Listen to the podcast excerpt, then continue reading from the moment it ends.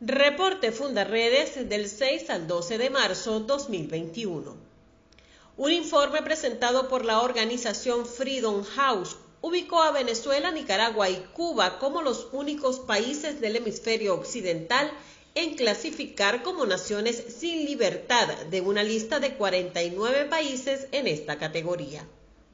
La investigación concluyó que de los 195 estados evaluados, 43% fueron calificados como libres, 32% fueron parcialmente libres y 25% como no libres. Respecto a Venezuela, indican Freedom House que estados autoritarios como China, Rusia y Cuba han acudido en ayuda del régimen de Nicolás Maduro, lo que le ha permitido aferrarse al poder a pesar de una crisis política, económica y humanitaria que empeora. Marta Baliñas, presidenta de la Misión Internacional Independiente de Determinación de los Hechos de la ONU sobre Venezuela, presentó ante el Consejo de Derechos Humanos una actualización de su trabajo y alertó sobre ejecuciones extrajudiciales, torturas y abusos sexuales en el país. También señaló que han identificado más de 200 asesinatos cometidos por las fuerzas policiales desde el comienzo del año, la mayoría por la fuerza élite de la Policía Nacional Bolivariana, las FAES, que ya fue calificada como escuadrón de exterminio y se pidió su disolución. Fundarredes, junto a otras organizaciones de la sociedad civil, denunció ante la Defensoría del Pueblo la destrucción de los servicios médicos en Venezuela, asegurando que la negación de salud a la población constituye un delito de exterminio, ya que quienes ocupan cargos de conducción en esta área conocen la situación y no hacen nada para garantizar el derecho a la vida.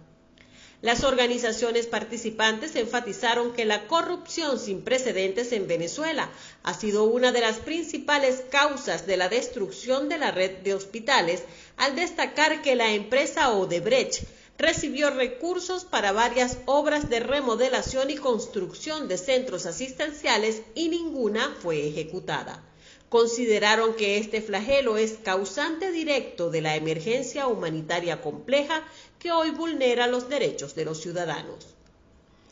El director para las Américas de Human Rights Watch, José Miguel Vivanco, denunció que miles de familias migrantes, incluyendo venezolanos que buscaban protección frente a la tortura, la persecución política y las detenciones arbitrarias han sido abandonadas en la frontera mexicana con Estados Unidos en un contexto en el cual sufren abusos, extorsiones y violencia.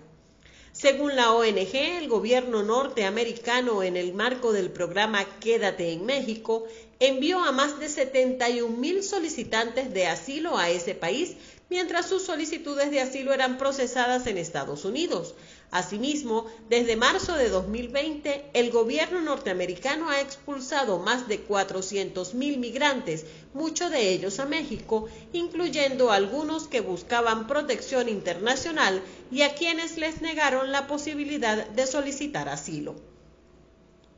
Fundaredes desarrolló una campaña en el marco del Día de la Mujer para visibilizar que el cierre de los pasos formales entre Venezuela y Colombia, ordenado unilateralmente por el Estado venezolano en el año 2020 como parte de las restricciones para frenar la propagación de la COVID-19, aceleró la violencia contra mujeres migrantes en zonas de frontera, especialmente en la franja que comunica al estado Táchira con norte de Santander en Colombia, donde se han evidenciado constantes vulneraciones sufridas por las mujeres venezolanas que huyen de la emergencia humanitaria compleja.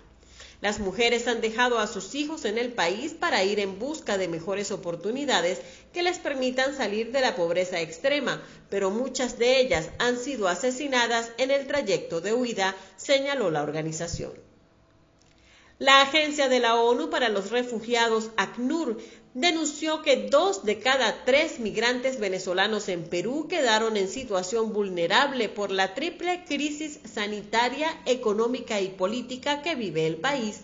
y que nueve de cada diez están desempleados o tienen un empleo precario y siete de diez comen menos de tres veces al día, según consta en el reporte de monitoreo de protección levantado por ACNUR a finales de 2020 y en vías de publicación. Fundaredes realizó el conversatorio Guerrilla colombiana penetra en escuelas y recluta jóvenes en la frontera para exponer cómo los grupos armados irregulares como el Ejército de Liberación Nacional, la disidencia de las Fuerzas Armadas Revolucionarias de Colombia FARC, el Ejército Popular de Liberación y las Fuerzas Bolivarianas de Liberación estarían ofreciendo incentivos a menores de edad venezolanos para pertenecer a sus filas y cómo han penetrado en las escuelas ubicadas en los municipios fronterizos.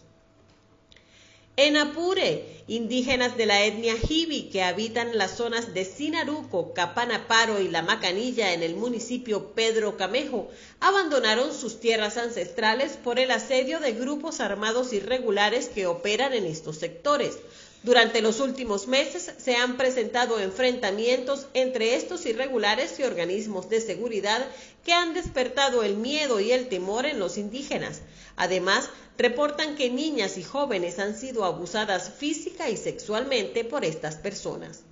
También en Apure denuncian la captación de adolescentes y jóvenes estimulados con el ofrecimiento de dinero por parte de grupos armados irregulares para realizar trabajos inherentes al cultivo y atención de sembradíos de coca y marihuana, así como para la recolección de la hoja para su procesamiento final. En Zulia, funcionarios de la Policía Estatal fueron los responsables del asesinato del joven Johnny Boscan, ocurrido el lunes 8 de marzo en el municipio San Francisco. El fiscal de la República, Tarek William Saab, informó que los efectivos se lo llevan en su vehículo y le dan muerte con sus respectivas armas orgánicas de fuego, para luego simular un enfrentamiento. En Bolívar, en el Hospital Rosario Vera Zurita, Familiares de pacientes internados por COVID-19 denunciaron la falta de oxígeno, medicamentos, personal médico calificado y otras precariedades en plena crisis del nuevo coronavirus y la llegada de la cepa brasileña. La entidad se encuentra a la cabeza de las listas de contagios oficiales de esta semana.